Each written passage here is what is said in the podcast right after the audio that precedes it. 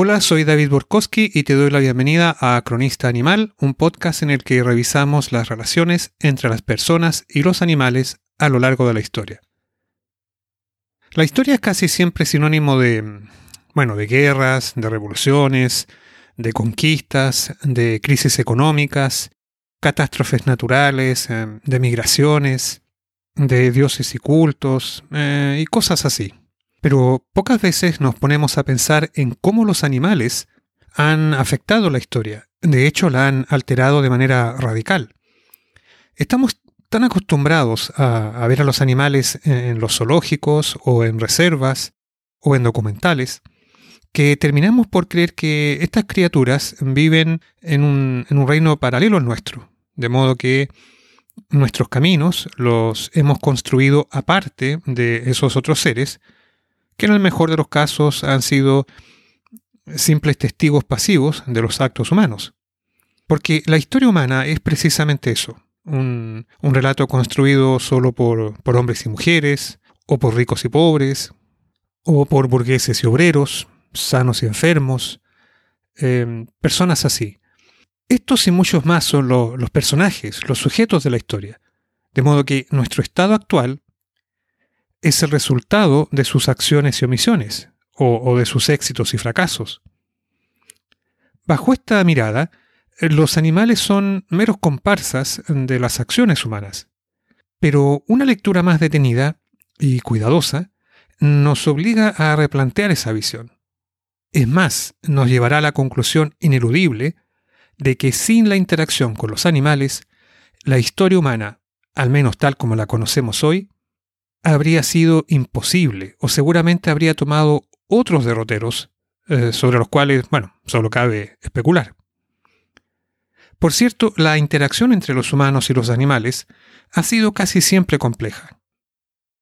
Por lo general, cada vez que nos encontramos, nosotros ganamos y ellos pierden, aunque el paso del tiempo nos ha enseñado que tal vez al final todos perdemos. Y es que si ya es difícil hacer convivir los distintos intereses humanos, bueno, puedes imaginar cuánto más difícil es compatibilizar esos conflictivos intereses cuando además chocan con los de los animales. Algo de esa compleja pero rica historia es la que intentaremos rescatar en este podcast, en donde vamos a usar la palabra animal en su acepción más amplia, para referirnos no solo a los animales de tierra firme, sino también a las aves y peces. Nuestro primer programa, con el que comenzamos este recuento de las relaciones entre los humanos y los animales, a lo largo del tiempo nos obliga a retroceder poco más de un siglo, al año 1903, cuando se cruzan los caminos de uno de los más grandes inventores de la historia, una nueva tecnología, una nueva industria y un animal que estaba próximo a vivir sus últimos días. Debo advertirte que lo que sigue es un relato más bien triste. Pero las relaciones entre las personas y los animales muchas veces siguen este patrón. Por cierto, no estamos aquí para reescribir la historia, sino para recordarla, tratar de entenderla y sacar de ella las mejores lecciones posibles. Ya vendrá el momento en que contaremos otras historias más alegres. Pero nunca debemos perder de vista que cuando se cruzan los caminos de humanos y animales, por lo general son estos últimos los que sacan la peor parte. Pero vamos a lo nuestro, a Estados Unidos en los albores del siglo XX. Thomas Alva Edison es considerado generalmente como el mayor inventor de la historia, y hay buenas razones para ello. A lo largo de su vida logró acumular la friolera de 1093 patentes de inventos aunque otras fuentes eh, suben esta cifra sobre las 1300. En fin. Edison era un veinteañero cuando inició su carrera trabajando en la industria telegráfica, que se hallaba en plena expansión después de la Guerra Civil. Pero aparte del telégrafo, los inventos de Edison fueron determinantes en la tecnología y la industria de lo que más tarde conoceríamos como la telefonía, la radio, el cine y la iluminación y generación eléctrica. En 1876, Edison instaló el West Orange Laboratory, su célebre laboratorio en Menlo Park, New Jersey, del que en los años siguientes saldrían buena parte de esos inventos que asombraron al mundo. Puede que la palabra laboratorio no, te diga mucho, porque, bueno, claro, estamos acostumbrados a, a, verlos en nuestra vida moderna y forman parte de nuestra experiencia cotidiana. Pero en aquellos tiempos, ni las universidades, ni mucho menos las empresas, tenían laboratorios. Eran una cosa muy extraña y quizás el único lugar donde se hallaban eh, en cierta cantidad por entonces era Alemania, el país más avanzado en ciencia y tecnología y del que los gringos adoptaron muchas ideas. Así entonces, en 1877, Edison presentó un aparato que fue toda una sensación, el fonógrafo cilíndrico. El 6 de diciembre de ese año, por primera vez en la historia, un instrumento pudo grabar y reproducir un sonido, en este caso la voz humana. Fue tal el impacto y el asombro ante este avance que desde entonces la gente empezó a referirse popularmente a Edison como The Wizard of Menlo Park, el brujo o el mago de Menlo Park. O al decir de un autor moderno, Edison devino en una suerte de Gutenberg de la modernidad. Lo que salía del laboratorio de Edison parecía magia para la gente común, pero la verdad es que estos increíbles avances tenían una explicación bastante concreta, y era que el riguroso Edison había creado una metodología precisa y disciplinada para desarrollar inventos, algo así como una industria para la invención. Lo que la mayoría desconocía, y con el tiempo casi se olvidó, es que un componente fundamental del éxito de Edison obedece a que tuvo buen ojo para escoger a sus asistentes, y siempre supo rodearse de hombres inteligentes, capaces y creativos como Charles Batchelor o W. K. Dixon, este último responsable de los famosos progresos de Edison en tecnología de reproducción de películas entre los años 1888 y 1896. Incluso un joven Henry Ford trabajó años más tarde ahí como ingeniero. Henry Ford, ¿qué tal? Bueno, Edison llegó a emplear a unos 50 hombres, entre técnicos y profesionales, en el mejor momento de su laboratorio. Pero de entre todos los hombres que trabajaron al inicio con Edison, hay uno en particular que logró forjar su propia marca, Nikola Tesla. Nikola Tesla era un ingeniero serbio-croata que comenzó a trabajar para la naciente industria telefónica en Budapest, para instalarse luego en París en 1882, donde se empleó en la Continental Edison Company, la filial europea de la empresa de Edison. Pronto sus jefes notaron las virtudes superlativas del joven Tesla, y fue Batchelor quien decidió llevarlo a Estados Unidos en 1884 a trabajar en la empresa de Edison. Tesla estuvo apenas medio año trabajando allí. ¿Qué sucedió y por qué se fue tan pronto? Es hasta ahora materia de especulación. Y aunque no tuvo mucho trato con Edison, es posible que las distintas maneras de trabajar de uno y otro hayan tenido algo que ver. Como notamos antes, Edison siempre buscó a los mejores para formar sus equipos de trabajo, pero a la vez fue igualmente cuidadoso en registrar cada nuevo invento con una patente comercial a su nombre, de modo que asegurarse la exclusividad de derechos al momento de explotar las aplicaciones de negocios que derivaban de los nuevos aparatos que salían de su laboratorio. Edison demostró ser tanto un prolífico inventor como un puntilloso hombre de negocios. Tesla, por su parte, era más bien un soñador, con un mayor enfoque en la visión que en los negocios.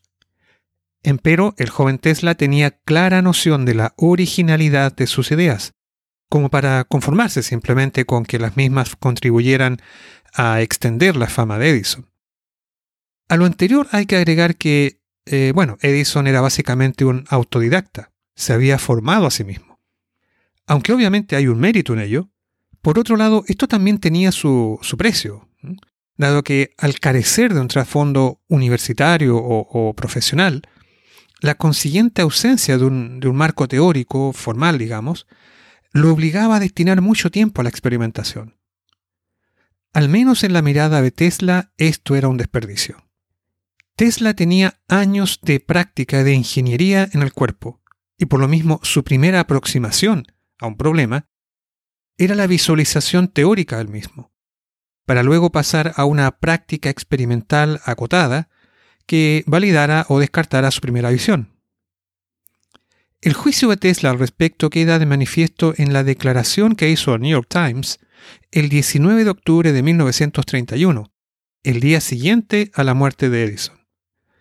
Si él, ah, bueno, habla Tesla refiriéndose a Edison, si él tuviera que buscar una aguja en un pajar, no se detendría a pensar dónde es más probable que esté, sino que procedería de una, con la enfervorizada diligencia de una abeja, a examinar grano tras grano hasta encontrar el objeto que busca. A menudo fui testigo apesadumbrado de tales prácticas, sabiendo que un poco de teoría y cálculo le habrían ahorrado el 90% de su trabajo. Hasta ahí la cita de Tesla refiriéndose a Edison. Pero además de estas consideraciones sobre sus trasfondos y la metodología de trabajo, un factor crucial en el alejamiento de ambos fue sin duda el fuerte egocentrismo de cada uno. Sabiéndose genios de la invención y la creatividad, ninguno quería que otro le hiciera sombra. Ya apuntamos que Edison patentó más de mil inventos, y en el caso de Tesla, su registro se eleva sobre las 700 patentes, sin mencionar otras previsiones de, de equipos o de accesorios que en realidad se construirían décadas más tarde, como por ejemplo el radar o la comunicación inalámbrica, que Tesla vislumbró mucho antes que hubiese tecnología como para construir tales cosas en el siglo XIX. Bueno, había base para creerse el cuento, ¿verdad? En fin, Tesla iba a jugar luego un papel importante en el naciente mundo de la industria eléctrica y tal vez la distinta visión que tenían Edison y Tesla sobre la electricidad pueda haber tenido algo que ver con su rápida salida de la empresa de Edison. Como sea, con el paso del tiempo, Edison y Tesla iban a distanciarse y a criticarse mutuamente. El hilo que conecta toda esta historia es el descubrimiento de un fenómeno natural cuya investigación cambiaría completamente el curso de la humanidad y de paso afectaría también, ya lo puedes imaginar, a los animales. La electricidad tuvo un impacto descomunal en el siglo XIX, partiendo por una de sus primeras aplicaciones, el telégrafo. Para continuar con una creciente cantidad de inventos y aparatos, algunos de los cuales reseñamos antes, que transformaron por completo la existencia humana. A decir verdad, durante el siglo XIX, solo una ínfima fracción de personas entendía en parte qué era la electricidad. Para el resto de la población, incluso en los países más avanzados de la época, la electricidad era simplemente magia, algo sobrenatural, inexplicable e incluso con ribetes místicos o espirituales. Como se suele decir, Edison tuvo la fortuna de ser el hombre adecuado en el momento adecuado aprovechó como pocos las aplicaciones que se podían generar con la electricidad, como quedó plasmado en la ingente cantidad de inventos que salieron de su laboratorio. Por todo ello, nadie se sorprenderá si apuntamos que Edison fue de los primeros en concebir y construir un sistema de generación de energía eléctrica, abriendo una planta en Londres en 1880 y en septiembre de 1883 operó una planta en Nueva York, que proveyó de iluminación eléctrica a, déjame ver, 5.000 ampolletas y 225 casas. Em, era poco, sí, hay que decirlo, era poco, pero bueno, sin duda el inicio de un cambio radical. Ahora bien, la electricidad podía usarse en dos modalidades distintas, como corriente directa, DC o Direct Current, o como corriente alterna, AC o Alternate Current. Y este detalle iba a dar pie a un pandemonio en los primeros años de la naciente industria de la generación eléctrica. El sistema desarrollado por Edison funcionaba en base a corriente directa, DC o Direct Current, y consistía de una planta generadora que abastecía de electricidad para, digamos, los usuarios que se encontraran dentro de un determinado radio de proximidad en torno a la planta. Eso fue lo que hizo Edison en Nueva York, por ejemplo. Pero a mayores distancias de transmisión, los costos de producción se disparaban, afectando la factibilidad económica del proyecto. Bueno, por cierto, no, no nos vamos a meter aquí en, en, los detalles técnicos de cada configuración. Interesante sin duda, pero no es nuestro tema. Así que, para nuestro modesto análisis, solo baste decir que la corriente alterna suponía ciertas ventajas, como un ahorro de costos en el uso de cables para transmitir la electricidad a grandes distancias, pudiendo una misma planta cubrir una mayor cantidad de usuarios. Esta fue la opción que adoptó Nikola Tesla. En 1887, y ya trabajando por, por cuenta propia, Tesla inventó y patentó un motor y generador de corriente alterna, así como, bueno, transformadores y todos los demás elementos necesarios para montar una completa red de generación y distribución en base a corriente alterna. Un año antes, en 1886, un poderoso empresario llamado George Westinghouse había decidido crear su propia empresa para entrar a un negocio bastante auspicioso como se veía el de la electricidad. Y para competir con la empresa de Edison, Westinghouse compró las patentes de Tesla. Así quedaron sentadas las bases para el choque entre el líder de la corriente directa, Edison, y sus competidores capitaneados por Westinghouse y los inventos de Tesla. Los gringos llamaron a este enfrentamiento War of Currents, la guerra de las corrientes. Muy original. bueno, los primeros disparos de esta guerra provinieron del bando de Edison. Aunque Westinghouse intentó negociar y llegar a un acuerdo con Edison, el inventor desechó cualquier negociación. La verdad es que Edison estaba muy em, contrariado por la introducción y el incipiente desarrollo del sistema en base a corriente alterna, dado que amenazaba el cuasi monopolio que su empresa y sus equipos tenían sobre la naciente industria de la electricidad. Bueno, Edison estaba además convencido de que su propuesta de corriente directa era superior, porque ofrecía más seguridad para los usuarios. Bueno, se trataba de una cuestión esencial, porque como todos sabemos muy bien, con la electricidad no se juega, y en el caso de un accidente podríamos hablar desde pérdidas materiales hasta la muerte de una persona si recibía una descarga eléctrica. Si agregamos a esto lo que apuntamos antes en cuanto al desconocimiento de la gente sobre la naturaleza de la electricidad, bueno, es evidente que el tema de la seguridad era clave. Edison advirtió a las autoridades y publicó notas de prensa en los diarios insistiendo en los peligros que suponía para la gente el usar corriente alterna como además se producían accidentes con cierta frecuencia y bueno, también hubo casos fatales, Edison se esforzó en resaltar cuando esos accidentes involucraban los cables de alta tensión que transportaban la corriente alterna, presionando así para que se restringiera o prohibiera su uso. Pero la controversia no se iba a resolver tan rápido como esperaba Edison, sino que se extendería por algunos años más, sobre todo porque las autoridades que debían decidir la cuestión, bueno, carecían ellas mismas de las competencias técnicas requeridas y debían acudir a los expertos de la Edison General Electric o de la Westinghouse Electric Company, precisamente las dos principales empresas que competían en el mercado eléctrico y que animaban la controversia. Edison siempre estuvo convencido de que cuando el público apreciara el problema de la inseguridad asociada al uso de corriente alterna, la cuestión se decantaría a favor de su propuesta de corriente directa. Por ello, no dudó un instante cuando en 1888 un tal Harold Brown, un, un ingeniero eléctrico, propuso usar el laboratorio de Edison para hacer pruebas en animales empleando las dos corrientes y ver cuál era el efecto. Bueno, la idea de someter a, animales a pruebas con, electricidad eh, no era nueva.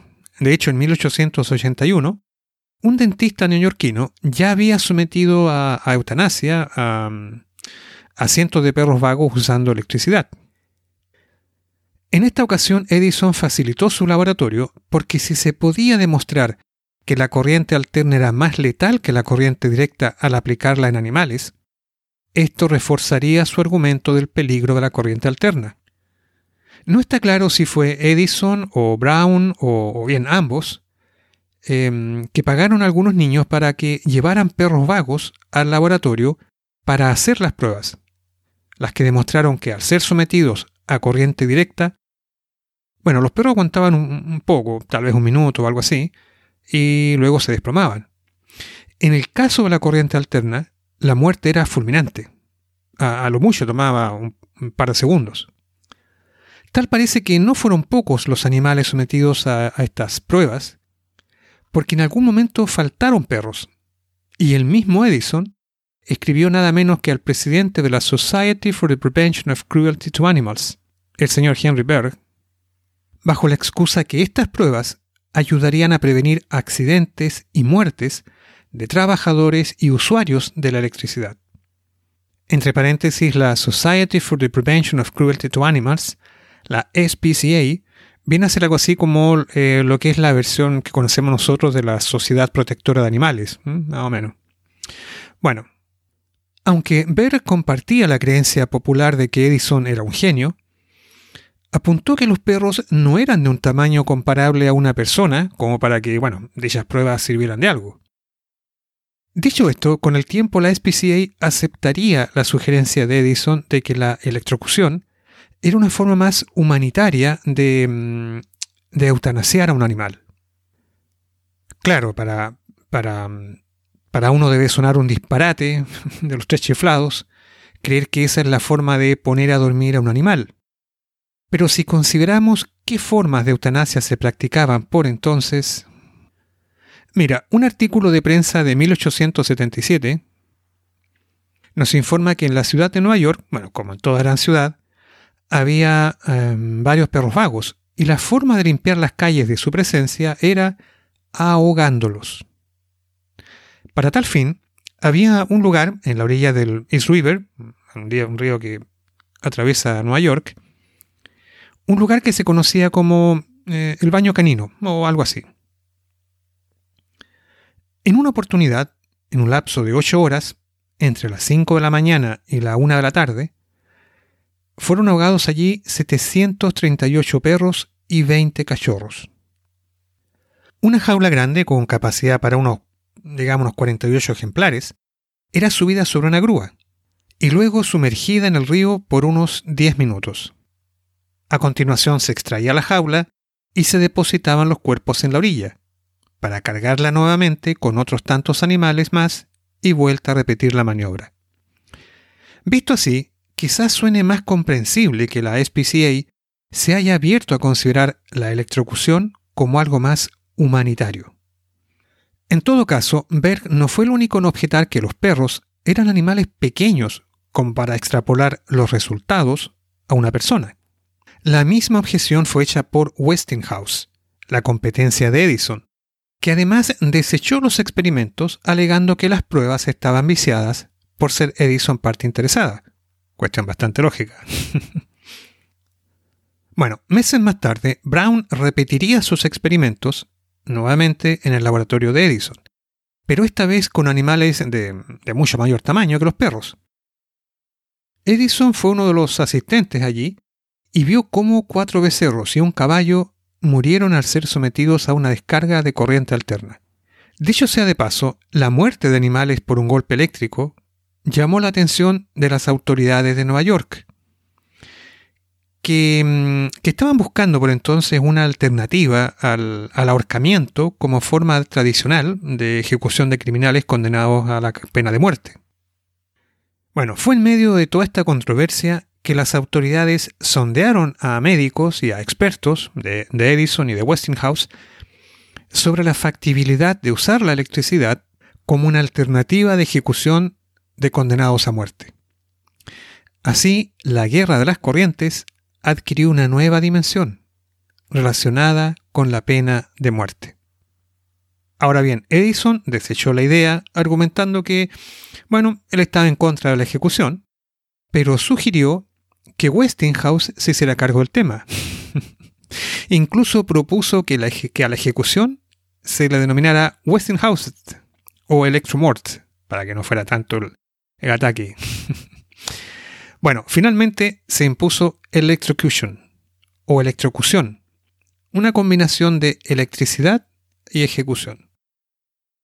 El 6 de agosto de 1890, un señor llamado William Kemmler tuvo el triste privilegio de ser el primer sentenciado en morir en la silla eléctrica. Entre paréntesis, este señor Kemmler creo que había matado a su, a su pareja con un hacha. lo que hoy llamaríamos eh, violencia intrafamiliar. Para, para que veas que ah, se repite la historia. Bueno, mientras tanto, la guerra de las corrientes duraría un par de años más. Pero eventualmente Edison resignaría o renunciaría al control de su empresa, la que se convertiría en General Electric y adoptaría el sistema de distribución en base a corriente alterna, que al final se impuso como el estándar de la industria. Aún hoy en día podemos ver en muchos equipos y adaptadores eléctricos la leyenda ACDC, que nos recuerda a este lejano episodio de la Guerra de las Corrientes. Y es precisamente la misma leyenda que inspiraría el nombre de una famosa banda de rock australiana que tal vez hayas escuchado. Al llegar a este punto, aprendimos de paso el origen de nuevas palabras, como electrocutar o electrocución. Pero quizás aún más importante es el ominoso mensaje que nos dejó la muerte de perros, caballos y bovinos electrocutados en el laboratorio de Edison y que pocos años después fue seguido, quién lo diría, por la silla eléctrica. Y es que todo este macabro episodio nos debiera aleccionar de que la suerte que corren los animales a veces puede ser un aviso de nuestro propio destino. Bueno, vamos al caso de Topsy la elefanta. Primero, permíteme hacer un, un breve comentario respecto del nombre. Topsy es el nombre de una esclava que aparece en la célebre novela La cabaña del tío Tom, del año 1852. Por tanto, bueno, un nombre quizás muy a propósito si vemos a la elefanta también como una esclava, obligada a trabajar, no en este caso en una plantación de algodón, sino en un circo. Pero además la conexión con la novela nos abre otra puerta de reflexión eh, muy interesante, dado que su autora, Harriet Beecher Stowe, era el tipo de personas que estaban llevando adelante una serie de causas aparentemente inconexas, pero que tendrían un fuerte impacto en el país. Harriet Beecher Stowe era hija de un ministro o pastor protestante y formaba parte de un movimiento revivalista de, ese grupo de iglesias y misiones y que entre otras cosas veía como su propósito el terminar con los abusos que sufrían los débiles, entre los que estas personas contaban a los esclavos, los animales y los niños. Por cierto, la causa feminista eh, también era parte de la agenda, y una de las hermanas de Harriet era sufragista, como se denominaba por entonces a las mujeres que exigían el derecho femenino a votar en las elecciones. Bueno, Harriet privilegió la causa antiesclavista. Y de hecho su novela es la obra más famosa de esa época de la, de la lucha abolicionista que aspiraba a terminar con la esclavitud en los estados del sur. Pero más importante para nuestra historia es que esas mismas personas se organizaron también para denunciar y perseguir los abusos y maltratos contra los animales. En 1866, apenas terminada la guerra civil, en el estado de Nueva York se promulgó la primera ley estatal sobre la prevención del maltrato animal, que fue seguida por la creación de la SPCA por Henry Berg, que comentamos antes. Sus integrantes eran normalmente em, miembros de esas iglesias que con un fervor cuasi religioso se abocaron a la tarea de dictar leyes a favor de los animales y vigilar por su cumplimiento. Vamos a los elefantes. Por lo que se sabe, en 1796 se registra la primera llegada de un elefante a Estados Unidos. Procedía de la India, así que era un elefante asiático, al que seguirían varios más, empleados sobre todo por los circos. Curiosamente, Topsy, nuestra protagonista, también era un elefante asiático.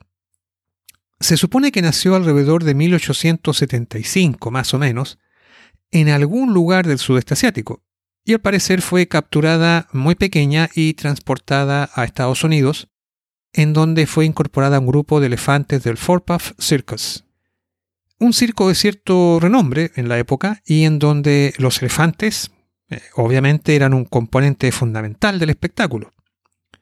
Como los elefantes son animales muy inteligentes, Topsy aprendió rápidamente los trucos que debía desarrollar en cada show, y durante casi un cuarto de siglo viajó por varias ciudades, alegrando y asombrando a los espectadores que llenaban cada función en el circo.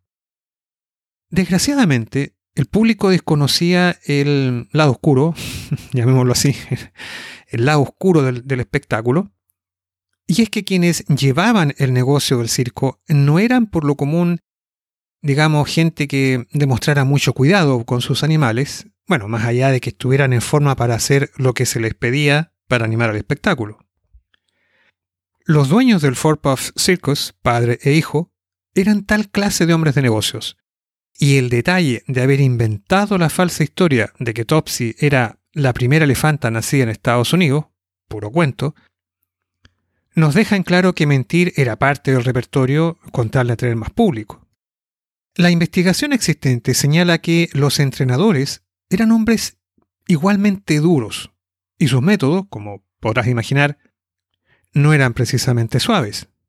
Golpes y maltratos eran la norma en los entrenamientos, y cuando los hombres estaban ebrios o de mal genio, cosa que ocurría con cierta frecuencia, se agregaban pequeñas torturas, como quemar a los animales con cigarros u objetos calientes, o golpearlos con fierros. Poco a poco, con el paso de los años, Topsy fue volviéndose más rebelde al brutal entorno del circo. Y en algún momento adquirió la mala fama de problemática o violenta. Con todo, los dueños del Puff Circus la retuvieron, pensando que esa mala imagen atraería más público a las funciones y por tanto más dinero. Sin embargo, cuando en 1902 Topsy mató a un hombre, el circo tomó la decisión de venderla al Sea Lion Park, que funcionaba en Coney Island, en Nueva York. Em, mismo centro que después fue vendido para transformarse en el Luna Park. Durante ese tiempo, Topsy mató a dos hombres más, y en una ocasión casi ataca a, la policía. Pero la documentación disponible sugiere que en todos estos casos el animal reaccionó a las agresiones que le provocaron esas personas. Y como resultado del estrés acumulado por años de malos tratos. Mientras que el enredo con los policías obedeció a que su entrenador la sacó a la calle cuando estaba borracho. Bueno, como fuere, Thompson y Dundee, los dueños del Luna Park, comenzaron a pensar que tal vez sería mejor deshacerse del paquidermo, aunque a esas alturas el problema es que nadie quería recibirla. Como estaba cerca el fin de año y administraban un parque de entretenciones, se les ocurrió la brillante idea de montar un espectáculo para someter a Topsy a una eutanasia.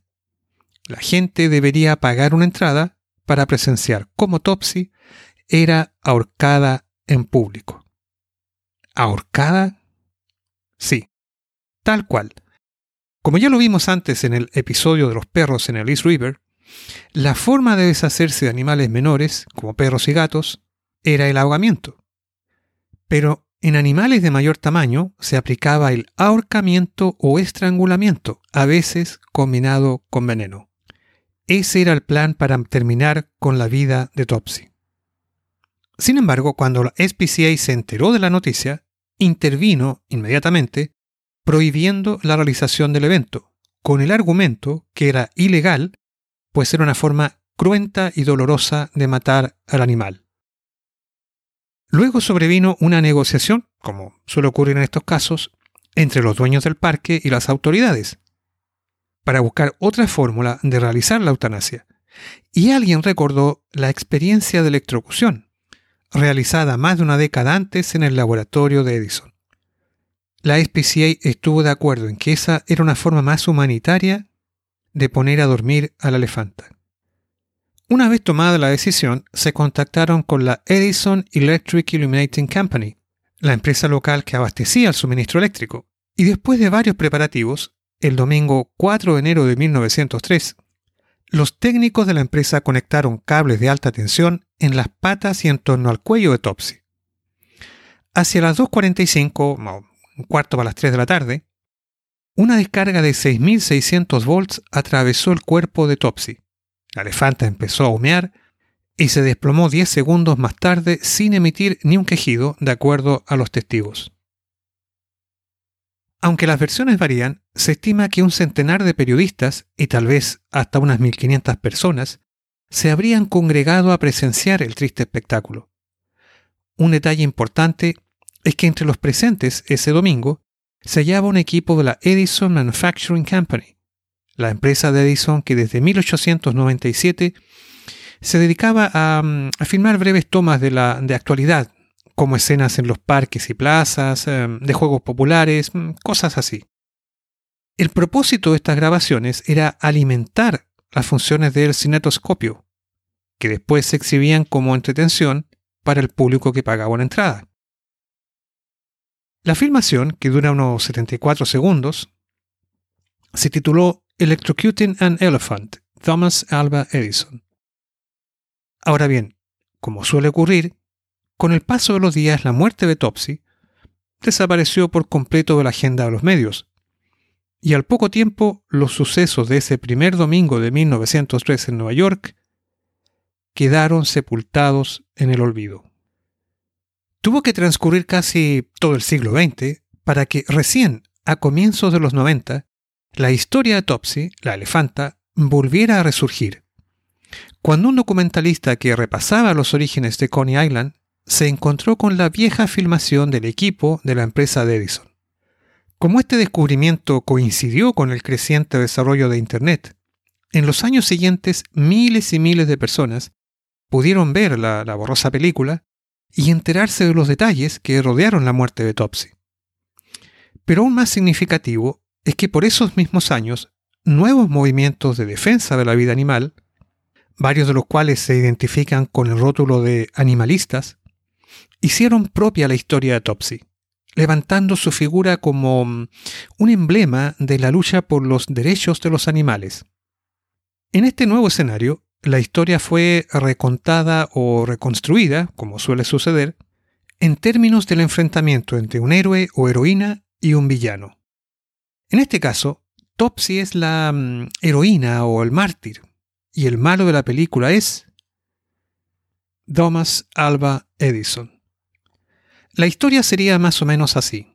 Como parte de la guerra de las corrientes, Edison intervino para que se matara a Topsy, usando corriente alterna, de manera de demostrar lo peligrosa que era la energía generada por su competidor Westinghouse.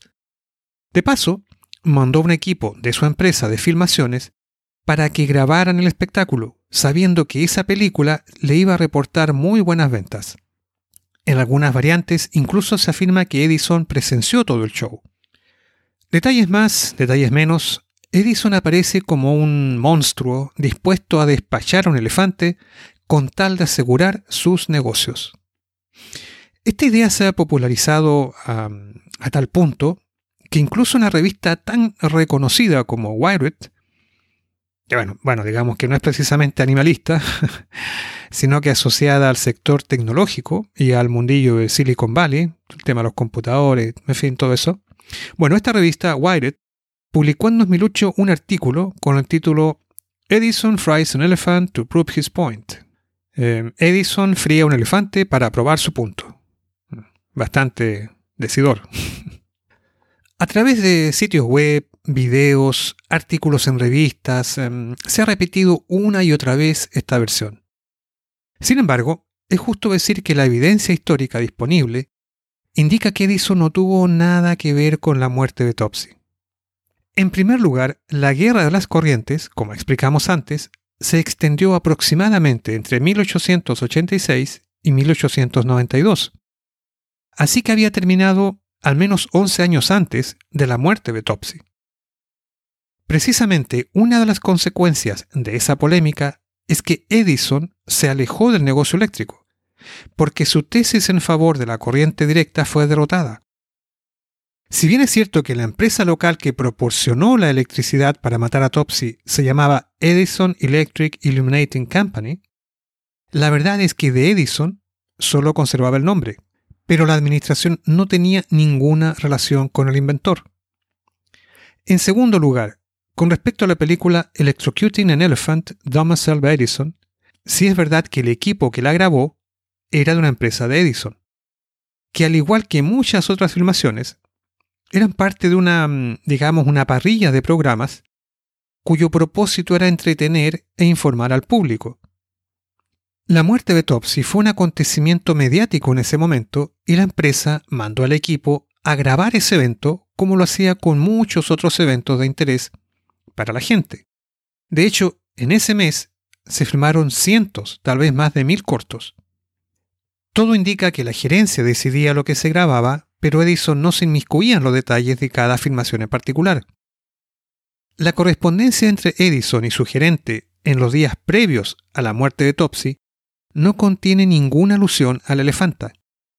Otra vez, no hay evidencia que sugiera que Edison estuviera preocupado o al tanto de la suerte de Topsy. En tercer lugar, con respecto a la presencia de Edison como otro espectador más ese domingo, la verdad es que ninguno de los reportes de la prensa, de la prensa de la época, dice nada al respecto. De haber estado presente el famoso inventor, sin duda que los reporteros no lo habrían pasado por alto. En cuarto lugar, la decisión de matar a Topsy fue adoptada por los dueños del Luna Park, por la sencilla razón de que ya no era negocio para ellos seguir teniéndola, y nadie más quiso recibirla dada su mala fama de elefante asesina. Por supuesto que Edison no tuvo nada que ver en todo eso. En suma, la versión que asocia a Edison como responsable de la muerte de Topsy a estas alturas es una leyenda urbana.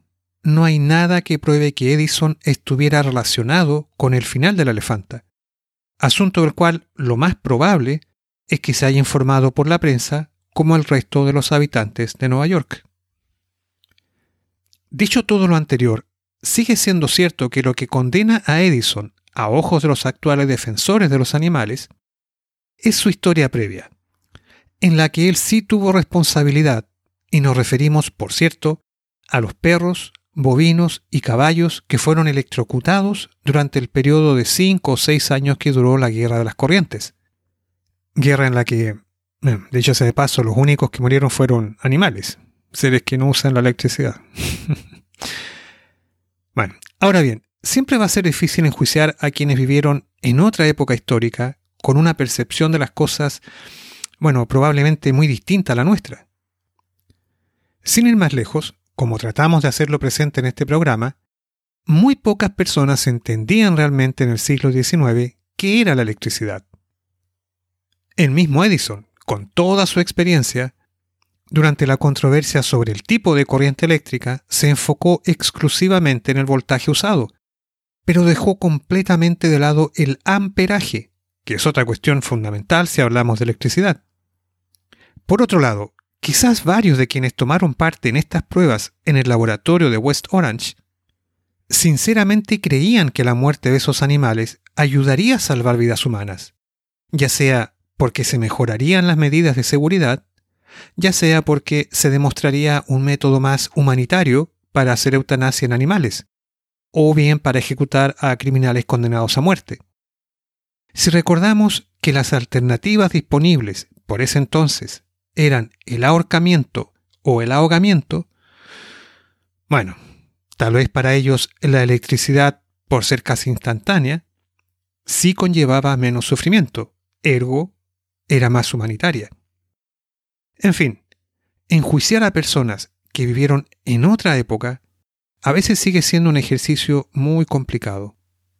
Como fuere, ahí está la leyenda negra que los defensores de los animales han construido sobre Edison tras la recuperación de la historia de Topsy y que se expande a través de Internet. Para algunos, Edison es el genio que inventó el mundo moderno. Para otros, es poco menos que un criminal y un enemigo de los animales. En el breve espacio de este programa he tratado de poner los hechos en tu conocimiento para que te formes una imagen general de la suerte de una elefanta y del papel de un inventor, así como del complejo nacimiento de una tecnología que cambió al mundo. Tú verás en qué lugar pondrás a cada uno en tu propia visión de la historia. Ahora bien, si crees que la muerte de Topsy fue el último hecho aislado de eh, tal grado de violencia contra animales, la triste verdad es que no es así. Para citar solo un ejemplo, tan solo 13 años después de la muerte de Topsy, el 13 de septiembre de 1916, una elefanta llamada Mary fue colgada en el pueblo de Erwin, en Tennessee. Las versiones de esta ejecución, llamémoslo así, eh, son, son variadas y están rodeadas del folclore con que el paso del tiempo adorna estos sucesos. Pero lo cierto es que la historia de Mary tiene algunos parecidos con la de Topsy. Mary también era una elefante asiática y también trabajaba en un circo, en este caso el Sparks World Famous Shows, propiedad de un tal Charles Sparks.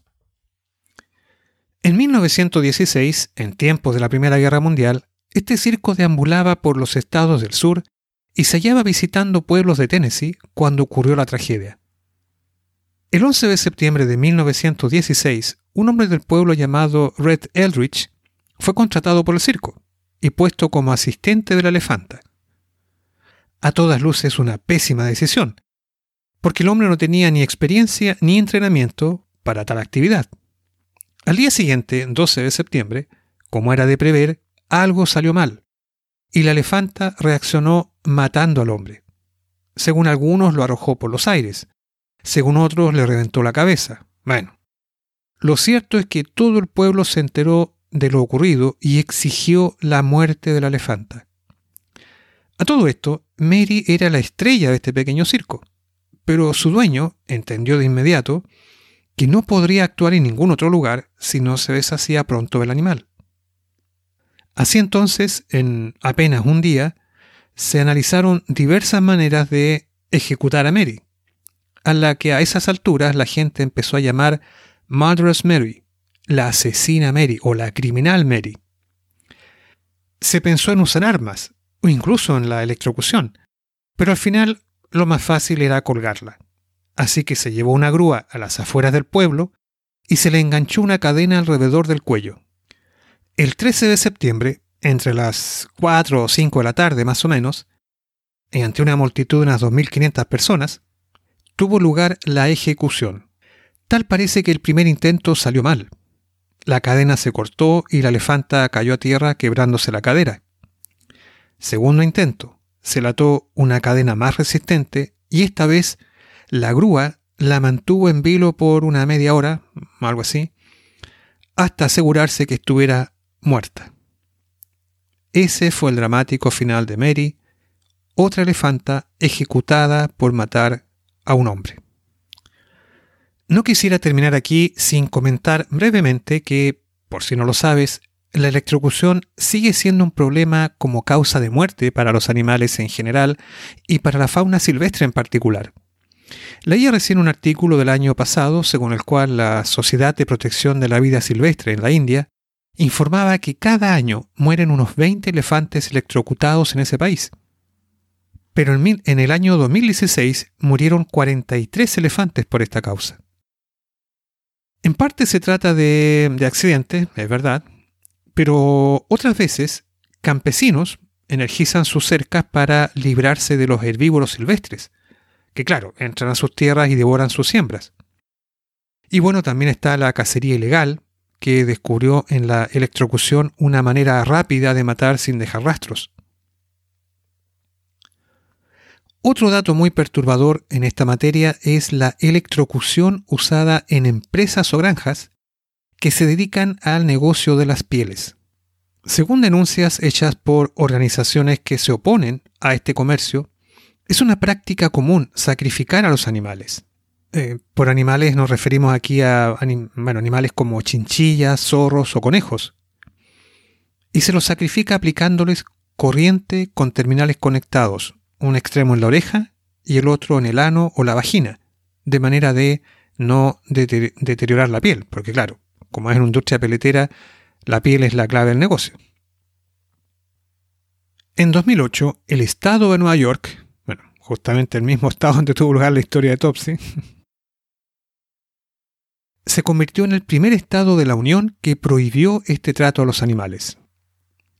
Por cierto, algún tiempo antes, en el 2003, con motivo de los 100 años de la muerte de Topsy, se levantó un memorial en Coney Island, que recuerda la dramática muerte de una elefanta. Al final, volvemos a recordar lo que te comentaba al inicio, y es que la relación entre humanos y animales siempre ha sido y sigue siendo compleja, un relato de luces y de sombras. Bien, pues así ponemos término por hoy a esta particular y dolorosa historia de circos, elefantes y ejecuciones.